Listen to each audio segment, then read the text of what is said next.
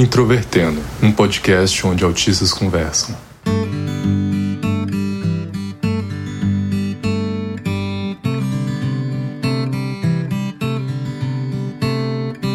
Um olá para você que ouve o podcast Introvertendo, que é o principal podcast sobre autismo do Brasil e o primeiro do nosso país a trazer autistas para discutir autismo. Meu nome é Thiago Abreu, sou jornalista, um dos integrantes aqui do Introvertendo, e eu estou na missão de trazer um tema bastante polêmico, mas que com certeza vai ser bastante contributivo para a gente pensar a comunidade do autismo. Meu nome é William Timura, sou um ativista, também sou autista, faço mestrado em informática na educação, pesquisando justamente tecnologias para autismo.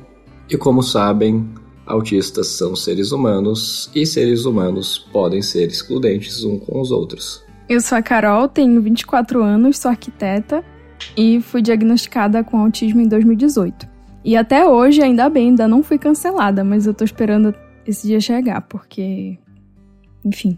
Esse episódio faz parte de uma série aqui do Introvertendo, né? Que a gente sempre fala de precisamos falar sobre alguma coisa, que geralmente são temas polêmicos, que são pouco debatidos na comunidade do autismo e que a gente vê uma certa urgência a falar sobre isso. Ano passado nós falamos dos autistas que não transam e dos autistas biscoiteiros, e esse é o primeiro de dois episódios desse ano que a gente vai falar também sobre outros fenômenos envolvendo os autistas. E se você está conhecendo o Introvertendo agora, seja muito bem-vindo, seja muito bem-vinda. O Introvertendo é um podcast que discute o autismo no cotidiano, que tem página no Instagram, no Facebook, no Twitter e também um site chamado introvertendo.com.br. Você pode, inclusive agora, em 2022, avaliar o nosso podcast com cinco estrelinhas ali no Spotify, se você ouve a gente por lá. Ou se você ouve na Apple, você também pode avaliar a gente e deixar um comentário, beleza? Isso ajuda bastante com que outras pessoas conheçam o Introvertendo. Vale lembrar que o Introvertendo é um podcast feito por autistas, cuja produção é da Superplayer Company. A gente sabe que muitos autistas ao longo da vida, antes mesmo do diagnóstico, experienciaram uma exclusão social até porque um dos principais critérios diagnósticos do autismo é a dificuldade de interação social. Nós até já falamos isso um pouco no episódio 194, que é o episódio Autismo na Infância Sem Diagnóstico. E a gente sabe também, e eu imagino aqui que é da experiência de vocês dois, que receber o diagnóstico de autismo também trouxe a possibilidade de se inserir uma comunidade, né? E eu queria saber como é que foi a entrada de vocês na comunidade do autismo e como vocês perceberam as interações nesses espaços? Pois é, na verdade eu estava justamente me lembrando disso, Tiago, porque o meu primeiro contato com a comunidade é principalmente em grupos de pais de autistas, né? Mesmo porque essa é a maior probabilidade, né? Eu acho que existem mais grupos de pais do que realmente grupos voltados para autistas eu fiquei hiperfocado em autismo, em explicar quais são as características, como as características se relacionam com o comportamento do dia a dia. Comecei a ter essa essa sensação de que, ok, eu gosto dessa comunidade, eu gosto desse lugar, e com certeza isso contribuiu para me achar né, em uma comunidade, o que antes eu poderia dizer que eu tive isso um pouco na programação, porém, eu realmente tive vários conflitos também né, na comunidade entre programadores. Então, na comunidade do autismo, eu passava a notar que, poxa, parece que isso não existe tanto. Mas isso foi apenas a primeiro momento, infelizmente, porque em segundo momento eu começo a entrar em outros grupos de autistas e eu começo a notar que eu tenho visões diferentes e opiniões diferentes sobre diversas questões que até, por exemplo, né, quando passaram a me entender como um ativista, por exemplo, principalmente né, quando eu sou comparado é, com outros ativistas, os meus posicionamentos, né? Você vê uma diferença, a começar né, pela a diferença que eu acho que é a mais gritante, vamos dizer assim, no meu caso, que é sobre a minha postura é, de ser um entusiasta né, da análise do comportamento aplicada e entender que é a disseminação de não somente né, análise do comportamento aplicado, mas as práticas baseadas em evidências, é uma prioridade para os autistas, enquanto justamente, no, eu diria, né, na maioria, na maior parte dessa corrente do ativismo aqui no Brasil, os ativistas se posicionam é, ao oposto disso, né? Eles não, não entendem da mesma forma que eu. Então eu passei a notar que isso, e principalmente este ponto, mas não somente, mas esse ponto é muito relevante. Quando você entende ele de uma forma diferente, parece que vocês não pertencem mais ao mesmo grupo. Eu não, eu pelo menos senti dessa forma, né? Que é como se diversos existissem diversos outros grupos de autistas que às vezes por um ou dois posicionamentos, por uma ou duas formas de se entender o mundo, né, de uma maneira diferente, você está convidado a se retirar daquele grupo, né? Bom, eu entrei na comunidade mesmo antes de eu ter o meu diagnóstico. Então, assim, a primeira vez que eu me lembro de participar de grupos sobre autismo foi quando eu tinha 14 anos. Isso foi por volta de 2010, 2011. Que foi quando eu comecei a ler sobre a síndrome de Asperger e eu me identifiquei muito, mas o meu diagnóstico só veio na fase adulta, né? Então eu participava de um grupo sobre autismo no Orkut ainda, naquela, na verdade era uma comunidade do Orkut, e sinceramente é, eu sentia que ali era um ambiente bem pacífico. Eu não me lembro de, de ver nenhuma treta muito séria. Eu acho que isso veio mais a partir do Facebook. Eu lembro que desde o começo o Facebook acabava, acabava inflando demais as discussões. Mas eu acho que o, quando era no Orkut, a gente basicamente falava das nossas experiências.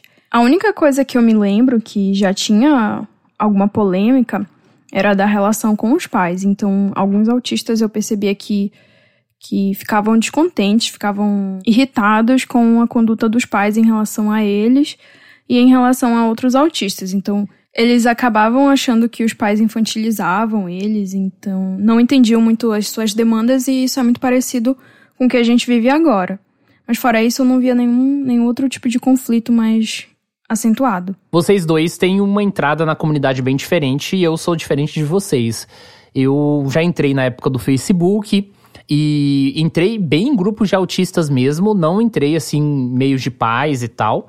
E desde 2013, 2014, que foi a época que eu comecei a entrar nesses grupos, eu já via muitas brigas homéricas. E eram coisas assim que a administração desses grupos mudava com muita frequência.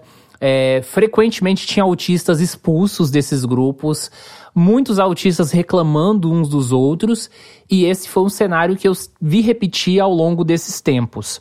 Aliás, eu acho que é muito importante aqui salientar que o que a gente está conversando nesse episódio também não é algo novo, sabe? Tem muitos outros produtores de conteúdo autistas que já relataram, por exemplo, crises de ansiedade, é, até ideação suicida, vontade de largar totalmente as redes sociais por causa desses conflitos que se tem em comunidade e de ataques diretamente. Eu já sofri alguns ataques na comunidade, mas eu acho que é uma coisa que dá pra gente falar um pouquinho depois. E eu queria saber, assim, da, da, avaliação de vocês de como é a comunidade hoje. É um ambiente pacífico? É um ambiente de treta? Qual é o balanço que vocês fazem?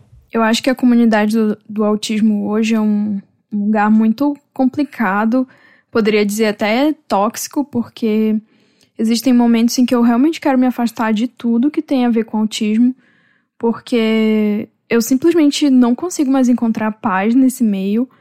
Antigamente, logo que eu recebi meu diagnóstico, eu lia sobre autismo, eu acompanhava principalmente alguns canais no YouTube para ressaltar mais assim o mundo autista, né, com a Sofia e a mãe dela.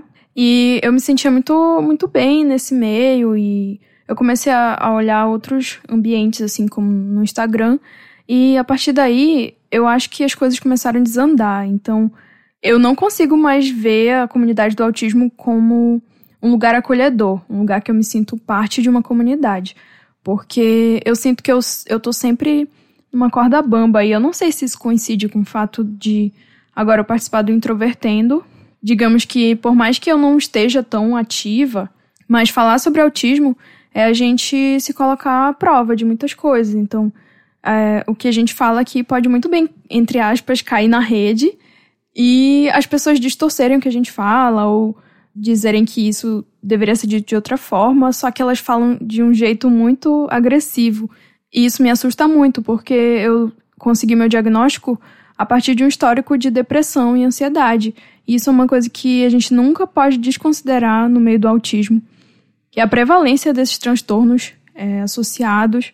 Então, eu não vejo que existe essa consideração na comunidade do autismo. Parece que a gente se esquece que a gente está lidando com autistas e que todo mundo tem essas dificuldades e que, por mais que a gente, a gente precisa questionar certas posturas, certas falas que, que são erradas, que, que, enfim, deveriam ser ditas de outra forma, eu acho que a gente não pode desumanizar as pessoas quando a gente faz isso. Eu concordo totalmente sobre o que você falou sobre a comunidade, infelizmente, ser um lugar de muita toxicidade, né? E, e, é realmente um. Eu definiria como uma comunidade bem hostil, né, em geral, e desunida, né, principalmente. É, antes eu entendia ou pensava que o, o objetivo principal seria conseguir união, né? Mas eu começo a, a pensar sobre que existe talvez diferenças mais fundamentais, vamos dizer assim, né, em cada parte dessa comunidade que talvez eu vejo que seria inevitável, na verdade, uma divisão mesmo entre correntes, ou enfim. É claro que acho que nesse ponto da história ainda está muito cedo, pois né, o ativismo do, do autismo é muito recente ainda, né, principalmente protagonizado né, pelos autistas. Então, acho que tem ainda muitos desdobramentos aí né, pela frente, mas vamos ver como vai ser eu me identifico muito com vocês, principalmente pelo fato de dessa coisa de estar pisando em ovos. Eu acho que muitas vezes eu gasto mais tempo preocupado de como as pessoas vão receber certos argumentos, certas visões de mundo, certos conteúdos, do que realmente tendo a satisfação de compartilhar isso com as pessoas. E eu acho que isso é algo muito perigoso. É algo muito doloroso até, sabe? Produzir coisas na comunidade do autismo é algo que me garante ansiedade, já me garantiu crise, já me garantiu coisas bem, bem difíceis. E eu acho que não era para ser assim, sabe? E eu acho que o mais bizarro, e eu não vejo só isso em mim, mas também em outros produtores de conteúdo, é que muita gente que sequer nos conhecem, que não sabem as nossas intenções, tem leitura nenhuma de contexto das coisas, simplesmente vem alguma coisa ou outra que está sendo posta interpretam às vezes da forma mais distorcida possível e usam aquilo para atacar, para ofender, para fazer ameaça. Conheço autista que foi ameaçado, sabe? É uma coisa assim extremamente séria, caso de polícia. A gente já teve na comunidade do autismo, por exemplo, no ano passado, em 2021, um caso de conflito entre autistas que terminou com hospitalização e tentativa de suicídio. Um exemplo que ocorreu comigo ano passado. Eu, assim, é um tipo um sentimento que me deu que eu nem sei descrever, sabe? Mas alguém estava falando de mim porque não gostou de alguma coisa e a pessoa me associou a grupos de ódio, sabe? Faltou falar que eu era neonazista. E eu fico te perguntando, você que ouve o Introvertendo, você que acompanha, isso tem alguma lógica, algum nexo? De onde que uma pessoa que, é de, que está dentro do espectro do autismo precisa usar esse tipo de argumento essa linha de raciocínio e onde isso tem base, sabe? Então, assim, é disso para pior, sabe? Eu conheço autista que já recebeu ameaça por telefone e a gente que produz conteúdo, eu tenho a impressão que a gente fica de mãos atadas porque se a gente reage, acaba sendo uma ação desproporcional. Então a gente acaba mantendo uma postura que eu acho que é certa, que é muitas vezes se calar, de ficar na nossa, mas a gente sofre com isso, né? E muitas vezes não tem como desabafar sobre isso. Pois é, Tiago, é extremamente complicado isso, né, que você está falando. Eu não sei se você está pensando em mim porque eu realmente passei por isso, né? Eu passei por mais vezes do que eu gostaria, do que eu esperava, com certeza alguns ataques que eu recebi, ataques pesados mesmo, que caberia processo, que caberia no mínimo uma denúncia para a delegacia né, de, de crimes cibernéticos, enfim. Não tem como atribuir todos esses ataques a pessoas da comunidade autista, a, a, da comunidade do autismo também. Pode ser que tenha partido né, de outros grupos extremistas, de, de ideias extremistas, enfim. Mas certamente já recebi sim vários ataques, muitos deles anônimos, né? E eu acho importante aqui a gente dar um pouco mais de exemplo concreto, né, do que, porque a gente tem falado de ameaças, hostilidades, etc. Porque alguns das pessoas que estão ouvindo aqui ao Introvertendo, principalmente autistas que estão aí, né, nessas discussões, grupos de Facebook, grupos de WhatsApp, com certeza já devem ter presenciado algo nesse sentido. Mas muitos dos ouvintes aqui imagino que não, talvez seja uma novidade. Esse é o momento para a gente colocar o dedo na ferida, vamos dizer assim, e ilustrar um pouco melhor do que a gente está falando. Há alguns anos atrás, eu participei de um grupo no WhatsApp, né? ele era um grupo privado, na verdade, né? Só que o link ali para participação era público e, enfim, não tinha um grande processo seletivo também, né, para as pessoas estarem lá. Porém, é um grupo privado no sentido de que carregava toda uma imagem de uma associação e tinha moderadores, né? No caso, se trata da associação Abraça, né? É claro que nem todos ali naquele grupo são né, associados à Abraça, mas de fato existiam várias pessoas ali que eram formalmente associadas com essa associação. E eu diria que nesse grupo certamente foi uma das minhas primeiras experiências assim, né, dessa reação desproporcional assim, né? Principalmente por questões entre aspas que alguém diria que seriam bobas, né, no sentido de ser pró ou contra a aba, tudo mais, né? A gente sempre teve um impasse em relação a isso. E essa situação de grupo, eu me lembro realmente de uma enxurrada de mensagens mesmo, assim, numa sensação de, entre aspas, todo mundo contra mim, as pessoas não mensuravam palavras, né, é, para me atacar, se aquilo ia soar bem ou se ia soar mal. Pessoas me ligando, né, e por um tempo também continuaram me ligando, membros do grupo me ligando, né, para não sei o que iriam querer falar para mim, né. E alguém pode pensar assim, ah, mas eram somente mensagens em um grupo, ou ah, eram apenas ligações. Mas no momento que você tem, né, uma massa de pessoas contra você, é realmente assim, é uma situação que pode deixar qualquer pessoa se sentindo vulnerável, se sentindo incompreendido, injustiçado, que foi justamente o meu sentimento que eu tive algumas vezes, né, aí participando de grupos assim, tanto é que é por isso que eu também não não participo ativamente de grupos, né? Eu gosto de acompanhá-los, né, para saber a discussão, e tanto é que eu sou um ativista e tudo mais, isso faz parte do, do ativismo, mas realmente pela minha experiência, assim, qualquer input, qualquer é, questão ali que eu possa tentar contribuir ou etc., eu tenho um histórico de retaliação totalmente desproporcional, na verdade, assim, né, eu diria.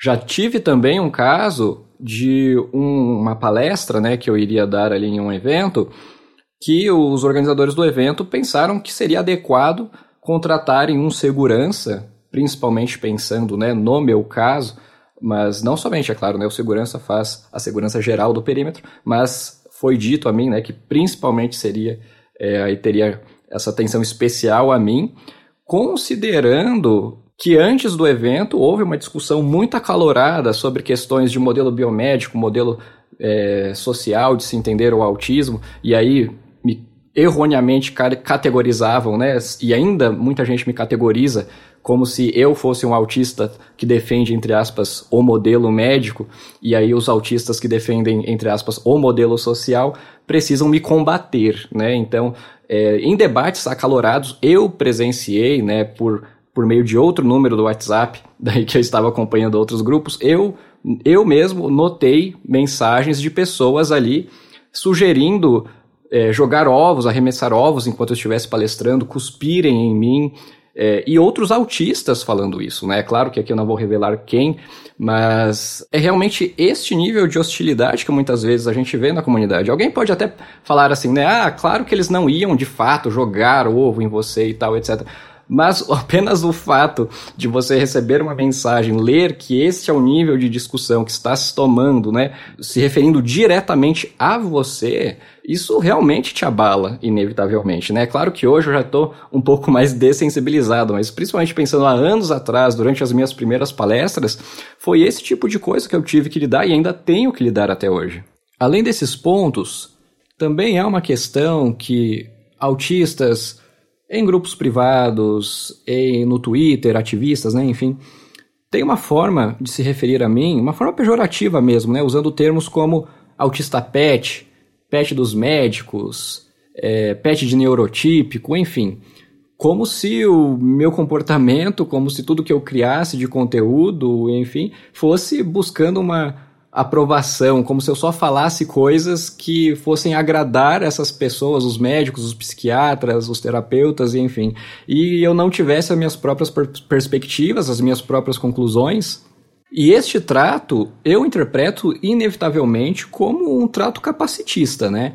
é, realmente ele ignora todo esse meu repertório como se eu não fosse uma pessoa que estou vinculado a um programa de mestrado em instituição federal. Eu tenho uma pesquisa que sim é voltada para autismo e que foi aprovada por comitê de ética com todos os seus passos bem detalhados, bem descritos, e ainda assim eu passo por coisas do tipo em um grupo de, de WhatsApp eu recebi mensagens agressivas, né, de outros autistas falando que a minha pesquisa é um lixo, que é um desserviço para a comunidade, e enfim, que eu não deveria pesquisar isso, que é muito preocupante pessoas como eu pesquisando é, dessa forma, baseado na análise do comportamento aplicada. E neste contexto, por exemplo, foi um contexto que eu senti que ah, o William está sendo hostilizado, né? Ah, mas está tudo bem, porque o William está defendendo o ABA, então o William pode ser hostilizado, mais ou menos nessa lógica assim. Esses dias eu estava no YouTube, por exemplo, e eu vi no canal do Ricardo, do Autista Pensante, um vídeo que claramente ele está me ridicularizando ali. E tem outras pessoas ali dando like, curtindo, nossa, que, que legal, que engraçado que ficou a sua piada aí com o Timura, etc.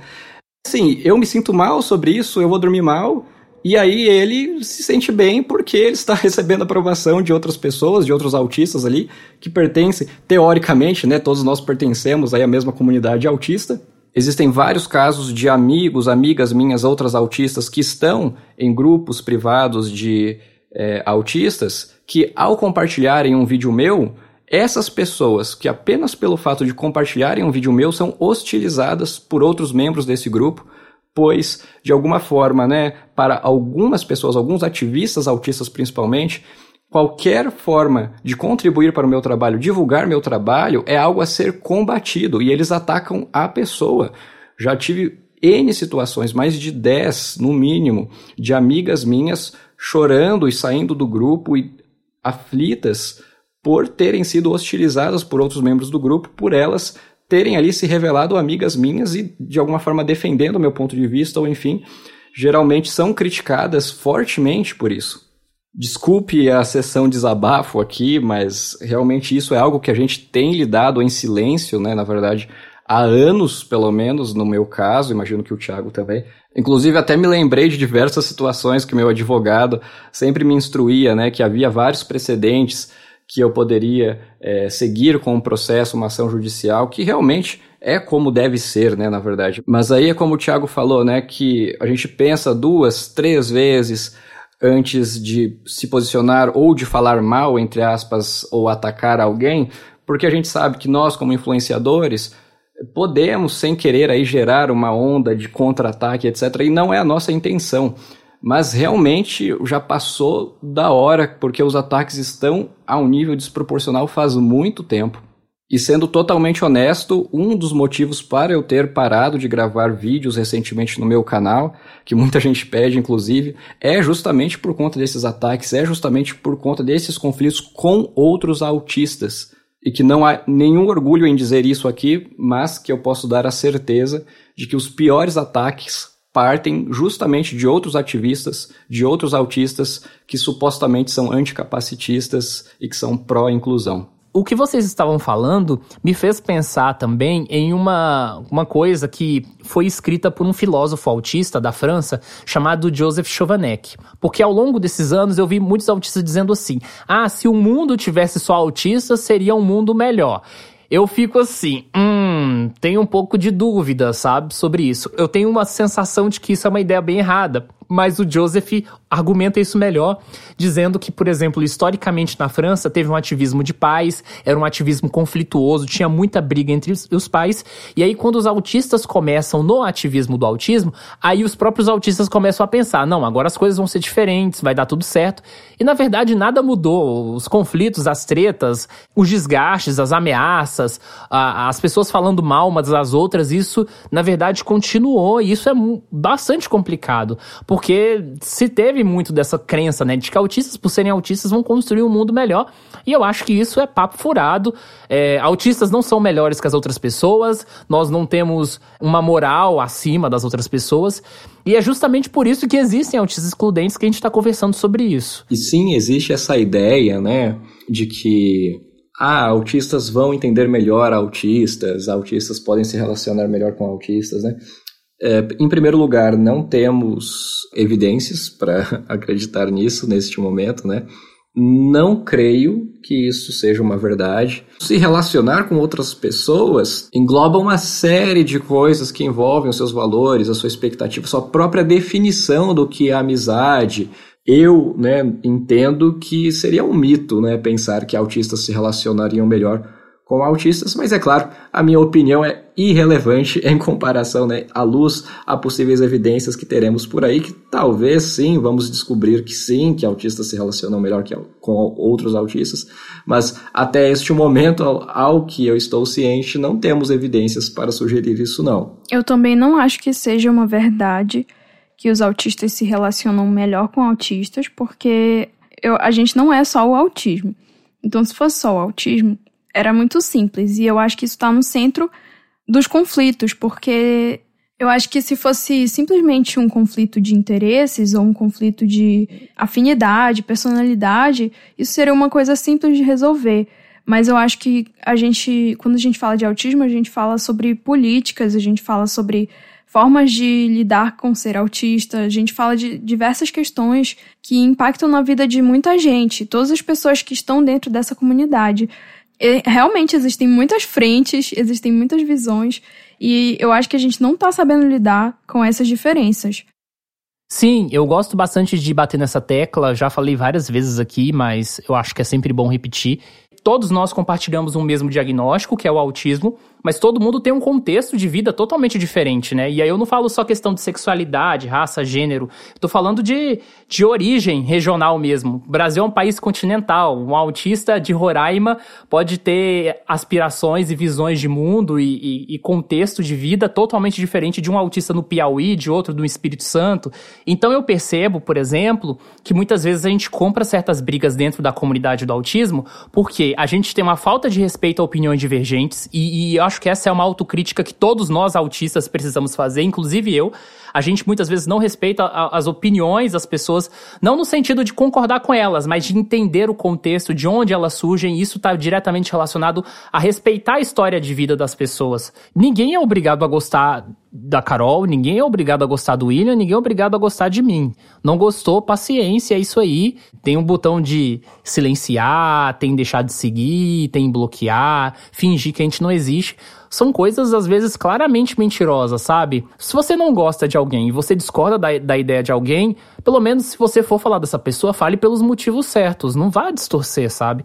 Então, assim, é uma coisa que me irrita, me entristece, me causa ansiedade ferra minha saúde mental e definitivamente eu estou já entre várias pessoas que eu já vi comentarem, né, também na, na, comunidade do autismo, que já pensaram muitas e muitas vezes de simplesmente encerrar as atividades e sumir da comunidade.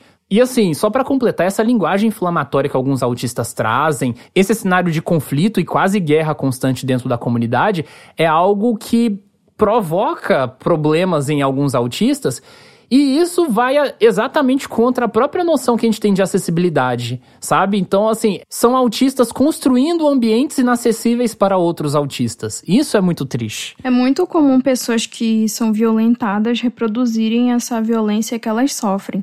Então, existem vários tipos de atravessamentos de violência que as pessoas autistas sofrem e que nem sempre tem a ver com autismo. E essas coisas vão se somando e muitas vezes essas pessoas acabam reproduzindo esse comportamento e projetando ele sobre outras pessoas. Só que isso é uma coisa estrutural e que é muito acentuada nas redes sociais. E eu acho que é muito, muito relevante porque esse é o nosso maior ambiente de ativismo considerando a nossa deficiência, que está na área da comunicação, então muitas vezes a gente só se sente à vontade nesse ambiente para atuar.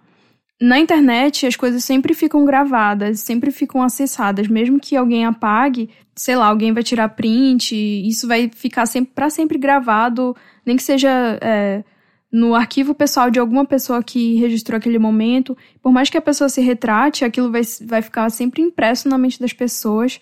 E muitas vezes isso acaba não dando oportunidade para mudanças de pensamento. E eu acho muito importante que a gente tenha essa oportunidade dentro do ativismo e enxergar nas pessoas essa oportunidade. Se a pessoa tá, não está disposta, é largar de mão e buscar outras formas e não ficar atacando a pessoa eternamente porque isso é até contraproducente. A gente tá lutando com um, dentro de um país que é tão capacitista, que a gente tem lutas reais, assim, de perda de direitos, e eu acho que ficar debatendo por uso de certas palavras na internet.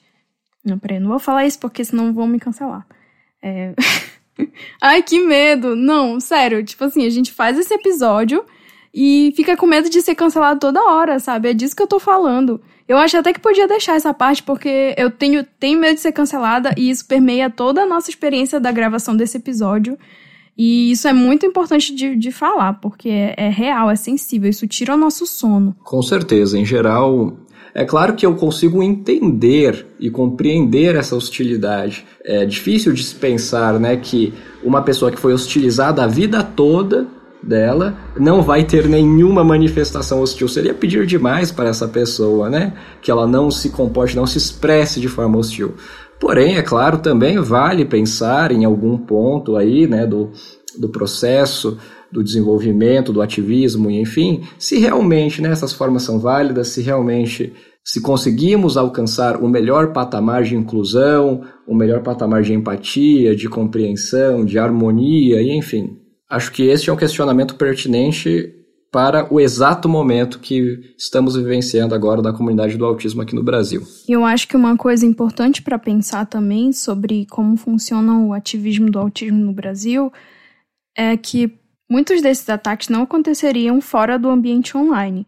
As pessoas só têm coragem de falar sobre isso, de fazer esses ataques, porque as redes sociais são um ambiente propício para isso. Eu concordo plenamente. Inclusive, eu consigo imaginar perfeitamente que em um contexto presencial nós estaríamos conversando, nós chegaríamos na conclusão, na verdade, que muitos objetivos são semelhantes. É claro que haveria pontos de divergência, mas no mínimo eles seriam respeitados ou debatidos, ou enfim. Eu realmente acho infeliz termos chegado nesse ponto de agressões, hostilidade e aqui estamos nós, né, gravando esse episódio de podcast desabafando sobre esse sentimento constante que infelizmente acompanha, né, é, os produtores de conteúdo, de essa ansiedade de possivelmente falar alguma coisa errada, um termo errado, ser cancelado, entre aspas, ser hostilizado por algo que você defende ou deixa de defender. Mas realmente é uma infeliz realidade da produção de conteúdo hoje, especialmente na internet, espero que possamos lidar com mais maturidade esses tipos de divergência ao longo do tempo. Então acho que no final das contas o que a gente espera é menos crises de ansiedade, menos ataques, menos perseguições, né, que às vezes podem ocorrer na comunidade do autismo. E muito provavelmente, na verdade, esses conflitos não vão diminuir, porque a comunidade autista só tende a crescer mas que pelo menos nós que estamos inseridos há mais tempo tenhamos a sobriedade e a autocrítica, né, uma vigilância frequente com relação a essas questões. Então, se você quiser comentar sobre esse assunto, fala pra gente, porque nós queremos saber a opinião de vocês sobre isso. Muito obrigado, pessoal. Qualquer divergência pode mandar um e-mail, pode agregar aí na discussão. Sabemos também que ficar irritado e, enfim, ter emoções em momentos de discussões como essa são inevitáveis muitas vezes, então de nenhuma forma estamos aqui julgando isso, mas deixando claro que estamos abertos a dialogar de uma forma saudável e que aqui não precisamos de formas mais hostis de se expressar. É isso, gente. Eu gostei muito de gravar o episódio de hoje, apesar de ser um tema sensível. Muitas vezes eu realmente já fiquei muito abalada, apesar de nunca ter sido atacada, mas quando pessoas que eu conheço são atacadas, eu realmente fico mal e eu acho que esse tema é muito importante de se estender para outras esferas da comunidade do autismo, não só aqui no Introvertendo, mas é um, um assunto que tem adoecido muita gente e isso acaba atrapalhando muito as nossas lutas e eu acho que eu gostaria muito que a comunidade discutisse mais sobre isso, porque e de uma forma saudável que não fira a dignidade de ninguém. E é isso. Valeu, pessoal.